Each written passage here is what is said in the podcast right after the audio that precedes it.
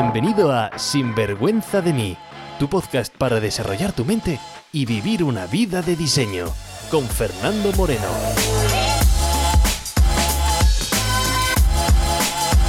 Hola y bienvenidos al nuevo episodio de Sinvergüenza de mí, el número 16, en el cual hoy vamos a hablar sobre el papel de la víctima y el victimismo, cómo identificarlo y sobre todo por qué no jugar ese papel. Trucos, consejos, ideas, entrevistas, todo lo que necesitas para vivir una vida bien vivida. Sin vergüenza de mí. Hola y bienvenidos a un nuevo episodio de Sinvergüenza de mí. Y con vosotros, pues, el mejor, el inigualable, la voz, la presencia, la prestancia, la persona más sexy de los podcasts, la persona que no tiene abuela y que se quiere mucho, Fernando Moreno. Nada, que hoy me he levantado con ganas de humor y eso que hoy os traigo un podcast de muy poca gracia. Es más, este es sin duda el podcast con menos gracia de todas y el que más puede abrirte los ojos. Hoy tratamos sobre el papel de la víctima y la mentalidad del victimismo. Quiero dejar claro que dicho papel de víctima, puesto que no creo que haya víctimas en ninguna historia. Simplemente hay cosas que pasan en el mundo y hay gente que decide jugar el papel de víctima y hay otra gente que decide pues no jugar ese papel. El papel de victimismo no significa, y quiero repetir esto durante todo este podcast, no significa que la persona que juegue ese papel sea inferior, sea más débil, sea menos inteligente ni nada parecido. Es más, ya os adelanto que yo he jugado muchísimas veces ese papel y se me ha dado muy bien a lo largo de mi vida. Lo que pasa es que no era consciente de ello. Bueno, es más, el papel de victimismo lo sigo jugando muy a menudo. Ya os explicaré después cómo. Lo que quiero distinguir son dos conceptos que la gente confunde, que es papel de víctima versus sentirse vulnerable. Y como digo, hay muchísima gente que juega ese papel de víctima. Y oye, si eres consciente de que estás jugando, porque quieres sacar algo en tu beneficio, me parece bien como estrategia. Pero si tienes un papel de víctima, una mentalidad de víctima, como tu patrón de pensamiento habitual, debes salir del juego porque te está costando muchísimo dolor. Trabajo con tanta gente que viene con esa mentalidad que no es nada gracioso. De hecho, en mi primera sesión lo que hago es identificar qué nivel de victimismo tiene la gente. Y es lo único que hago. Pero claro, cuando vienen a mí, no vienen diciendo, hola Fernando, mira, soy una víctima, de hecho, como te he dicho, yo durante muchísimos años de mi vida jugué ese papel muy bien y si alguien me hubiese dicho que iba de víctima, yo les hubiera criticado y saltado a su yugular, en plan de qué va si me hubiese salido todo el ego. Así que entiendo que la gente no puede ver en sí el papel de víctima y por eso este episodio quizás pueda abrirte los ojos a ti o a alguien cercano a ti. La razón por la que descarto trabajar con gente ganadoras del Oscar del papel de víctima es porque abrirles ese caparazón, despertarles, es una tarea que puede ser muy compleja, puesto que necesitan abrir los ojos ellos mismos y donde me va a requerir muchísima energía y dedicación y sinceramente prefiero eh, referirles a otros especialistas, no sé, psicólogos, terapeutas u otros coaches y yo dedicarme a personas que están en otra fase de su vida, que ya han pasado esa vida, que ya han abierto un poco los ojos y ayudarles a crear la vida que quieren crear. Porque como vamos a ver, cuando estás jugando papel de víctima, no puedes construir tus sueños, no puedes construir la vida que quieres. Es un papel a la defensiva. Además, muchísima gente, cuando juegan ese papel de víctima, en vez de salir de esa película, lo que están buscando es simplemente, aunque sea de forma inconsciente, es buscar cuál es su próxima película donde puedan jugar ese papel. Pero bueno, llevo hablando ya de mentalidad de víctima por un, rato, así que te voy a describir lo que es. Por si tú estás jugando ese papel o a alguien de tu círculo cercano.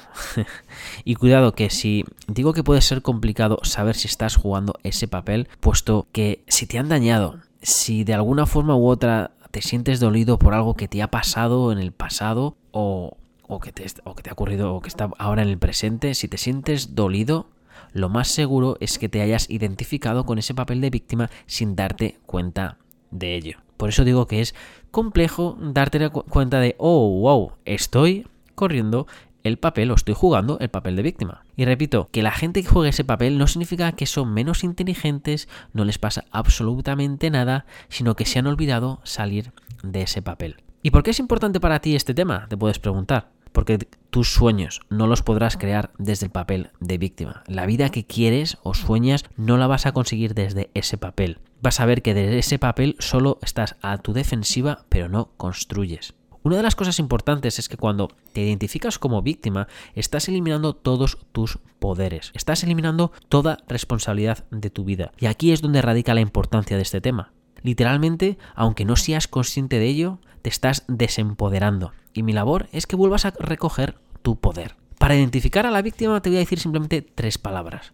Culpar, justificar y criticar. Culpar. El problema es que tú no lo vas a ver como culpar, sino lo vas a ver como una razón lógica y verídica de por qué tu situación pasada o actual es culpa o causa de otra persona. Tú no lo vas a ver como culpar, pero las culpas suelen empezar así. Hmm si no hubiera estado en esa relación tóxica o si solamente hubiera tenido otro jefe o si mis padres hubiesen tenido más recursos para yo poder haber inserta aquí lo que quieras, si hubiera nacido en otro país, si el profesor no, hubiese no me hubiese tenido manía, si mi familia me hubiese animado en mi decisión, si mi marido no me hubiese maltratado, si mi mujer no me hubiese dejado, si mis hijos, si la crisis económica no hubiese estado, si no hubiera perdido mi trabajo, si no hubiese, si no hubiese, si no hubiese. Como ves, es fácil identificar la mentalidad de víctima porque suelen empezar normalmente con la frase si hubiera o hubiese o si no hubiera o hubiese. Y repito que puede parecer muy lógicas y verídicas para justificar tu situación actual. El problema es que estás dando el poder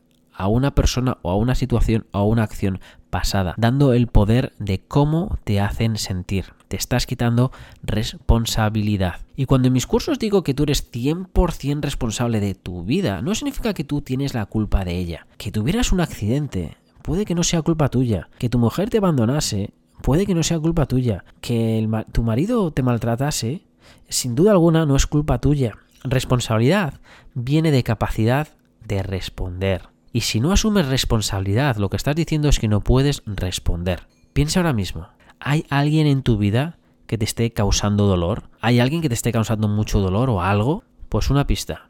Si dices que sí, bienvenido al papel de víctima. Y otra pista. Si te encuentras diciendo, ¡buah, Fernando, menuda tontería de podcast, lo que estoy escuchando quiero quitar este podcast ya. ¿Qué sabrá el de mi vida si hubiese vivido lo que yo he vivido? Si solamente hubiese tenido la pareja que yo he tenido, si solamente hubiese, si hubiese, si hubiese, o, o hubiese, o, o, o, muy víctima. En serio, no vengo a tocarte las narices, sino a despertar. Que yo me pasé muchos años dormido, y como digo, hay veces que sigo dormido durante el día y tengo que despertarme. La mentalidad de víctima tiende a justificarse y defenderte. Por lo tanto, si te tienes que defender es que alguien te está atacando. Por lo tanto, si alguien te está atacando, ese es el villano y tú eres la víctima.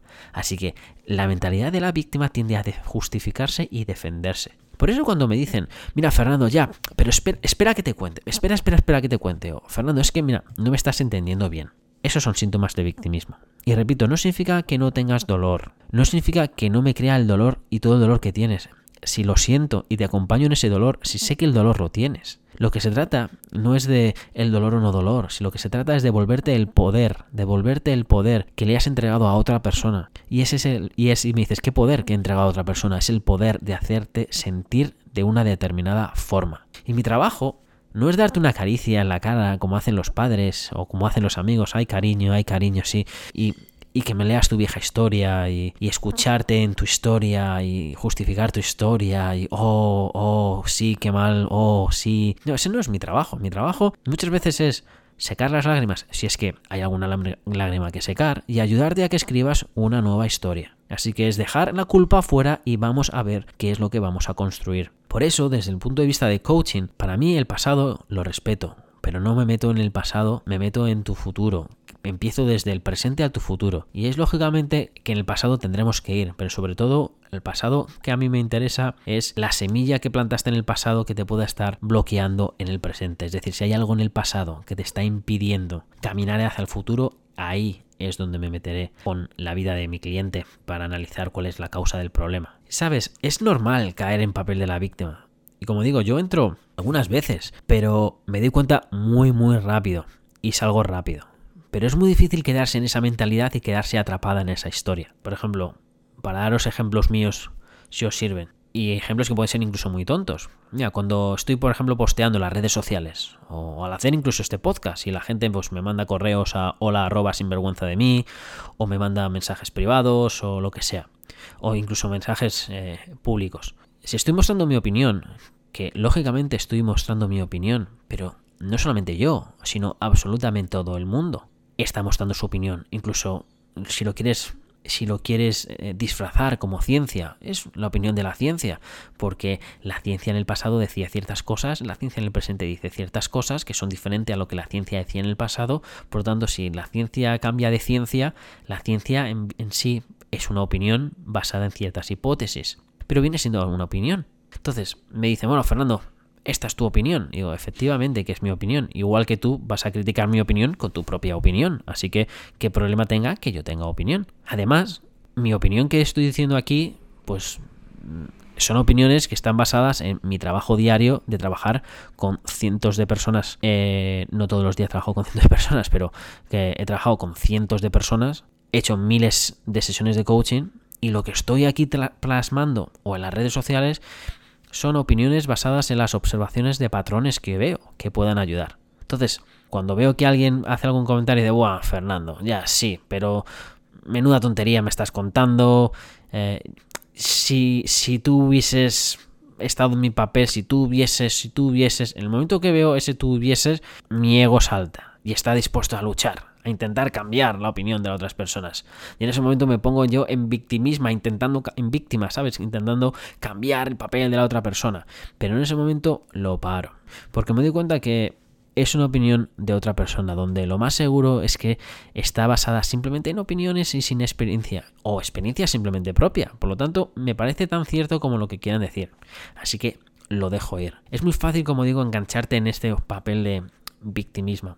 Y de hecho, cuando pueden pasar dos cosas, que de víctima pasas a villano. Si te están atacando a ti, pues tú atacas a la otra persona. Entonces pasas de víctima a villano, de villano a víctima, pero al final sigue siendo el mismo juego. Porque para que haya una víctima tiene que haber un villano. Por lo tanto, el que juega el papel de, víctima suele cambiar de víctima a villano eh, casi todo el tiempo. Pero tanto si eres villano como si eres víctima, el dolor está ahí el papel, siempre hay un tercer papel. Y este tercer papel es papel de observador. Y es el papel que quiero tener cuando juego a este juego. Y mira, hay una cosa que además quiero aclarar con esto del tema del victimismo. Y es que hay una forma de victimismo muy, muy sutil. Pero sigue siendo victimismo. Y es aquellas personas que dicen, sí, Fernando, sé que mi jefe no tiene la culpa. Que no es por culpa de mi marido. Sé que no es culpa de nadie. Solo yo tengo la culpa. Ey, ey, ey, ey, ey, ey, ey, que te estoy viendo que eso también es jugar el papel de víctima. Que la pregunta no es quién tiene la culpa, que la pregunta es cómo vas a responder a tu situación. ¿Vas a dejar que una caída te defina o vas a levantarte con fuerza? ¿Cuál es tu respuesta? ¿Cuál es tu responsabilidad? Pensamos que somos el ombligo, del, el del mundo, que todo el universo, pues eso, gira alrededor de nosotros y que todos nos hacen cosas a nosotros. Que hay una conspiración mundial contra mí. Y simplemente te dejo esta reflexión aquí y es ¿Y si todo lo que ocurre en tu vida no es por ti, sino para ti? Para que despiertes, para que veas con quién debes estar o con quién no, con quién debes pasar el tiempo o con quién no, para que saques la, sabiduría que necesitas. Y si las cosas que se están ocurriendo simplemente es el suspiro de tu alma que te está diciendo, oye, este es el camino a seguir. No sé si es cierto, no sé si es mentira, te lo dejo como reflexión. Otro de los rasgos que he dicho que es eh, sinónimo de víctima es quejarse. Y esto, sin duda alguna, es lo peor que puedas hacer. Y es tan importante que pares de hacerlo ya mismo que se merece, se merece un podcast aparte. Quien se queja es que no entiende cómo funciona nuestra mente, no, no sabe cómo funciona el universo. Lo que te fijas, expandes. Por lo tanto, al quejarte, la gente se queja de qué? Pues de cosas malas. Por lo tanto, al quejarte, ¿dónde, ¿dónde estás poniendo el foco? En cosas malas, en cosas que escasean, en cosas defectuosas. Por lo tanto, si te estás enfocando en cosas que te quejas, en cosas, en cosas defectuosas, más cosas malas te van a venir. Quejarse es de las vibraciones más bajas que puedes tener. Y no solamente vas a traer cosas malas, porque vibraciones atraen vibraciones. Por lo tanto, por eso la gente que es apasionada suele estar con gente apasionada. Los aburridos están con aburridos. La gente que se queja están con gente que se quejan. Además, si tienes una mentalidad de quejarte, esa mentalidad de víctima, como tienes el patrón de quejarte, lo único que vas a estar viendo son cosas para cual quejarte. Por lo tanto, no vas a sacar poder, ver las cosas positivas que hay a toda situación. Vas a estar quejándote y sacando todos los puntos negativos de la situación. Así que cuando ves a alguien que te esté quejando, recuerda, si se queja, te alejas, porque esa persona va a traer más cosas negativas a su vida y oye, te pueden dar de refilón. Así que si se quejan, te alejas. Y al igual que con culpar, oye, que puedes que tengas toda la razón en esta queja. Si lo que no te estoy diciendo es que, oye, tienes que aceptar todo y no me puedo quejar y... No, si lo que no te estoy diciendo es eso. Si lo que te estoy diciendo es que es normal que no eh, haya cosas donde no hayas han cumplido tus expectativas de alguna manera. Pues pon una queja, pero no te quejes. Pones una queja por escrito y ya está, la dejas y te mueves a las tus siguientes cosas. Pero no adoptes ese patrón de queja en tu mente, de continuamente estar quejándote, porque te vas a traer muchas cosas negativas. Como digo, toda víctima necesita un villano. Y si compartes tu situación con tus amigos o amigas, lo más seguro es que te van a seguir tu película y van a culpar a ese villano, a tu pareja o a tu jefe o a tus padres y se van a poner a tu lado simplemente a alimentar esa película, ¿sabes? A comer palomitas mientras están escuchando tu película y a poner mal a ese villano. Y aunque tú crees que lo que está haciendo es, eh, es bueno, lo, lo, que está pasando es que te están quitando aún más el poder, porque te estás metiendo aún más, aún más en tu película. Y yo estoy aquí para recuperarte tu poder, no para que lo tires a la basura. Además, bueno, en otro capítulo quizás hablemos sobre este papel entre villano y víctima, porque el juego energético entre víctima y villano es muy es muy interesante, porque hay mucha gente que se queja de gente y esa gente está en su casa tranquilamente, sabes, ese villano sin darse cuenta de lo que han hecho y sin darse cuenta de que es el villano de una película. Seguramente me pase a mí, seguramente estoy aquí grabando el podcast y hay alguien en su casa que esté diciendo, este Fernando, este no sé qué, o vete tú a saber. Y yo ni me estoy enterando. Es decir, que el, juego este de víctima y villano es un, es un juego que suelo hacer en mis eh, cursos online o en mis seminarios y que a ver si un día lo traigo aquí al podcast. Pero ¿por qué te, te cuento tanto esto del papel de victimismo? Pues porque con ese papel se conecta muchísima gente.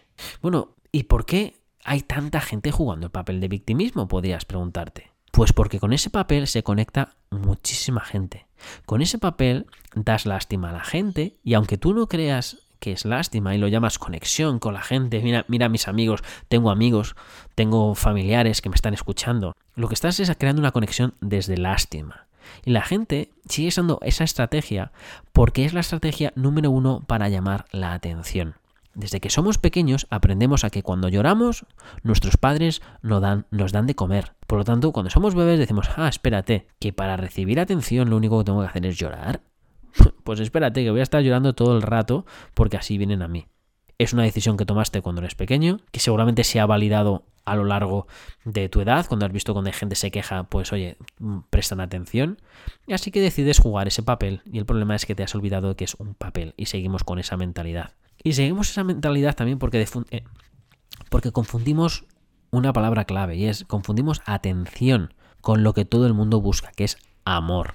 Y cuando confundes amor con atención, o cuando crees que atención es igual a amor, cuando crees que atención es igual a amor, repito, entonces tu papel de víctima está muy justificado. Reflexiones para esta semana. ¿Dónde estás jugando el papel de víctima en tu vida? Dos. ¿Quién es el villano de tu historia? o quiénes o qué cosas son los villanos de tu vida. Y sobre todo, ¿qué te está costando no tener tu poder? ¿Qué sueños no estás consiguiendo por no tener tu poder? ¿Qué emociones no estás experimentando por no tener tu poder? Te propongo que durante los próximos siete días, uno, no te quejes. Y cuando te encuentres justificándote, cuando te encuentres defendiéndote, sonríe y, te propongo que durante los próximos siete días no te quejes. Y cuando te encuentres justificándote, cuando te encuentres defendiéndote, sonríe y decide, hey, hey, hey, ¿cómo voy a responder a esta situación y retener mi poder? Esta es la reflexión y el ejercicio que os dejo esta semana. Y con esto me despido hasta el próximo episodio. Si os ha gustado, podéis recomendar, o mejor, si es posible, dar una review positiva que me ayude a aumentar la difusión de este podcast. Os agradecería. Os veo por las redes sociales, ya sabes, en Instagram o en Facebook o en hola arroba sinvergüenzademi.com y si estáis pensando en llevar vuestra vida al próximo nivel, estar atentos porque pronto os voy a anunciar la segunda edición del curso online de Sinvergüenza de mí y os prometo que la vuestra vida cambiará. Que paséis una gran semana sin presión, pero con mucha pasión. Hasta pronto. Sinvergüenza de mí, con Fernando Moreno.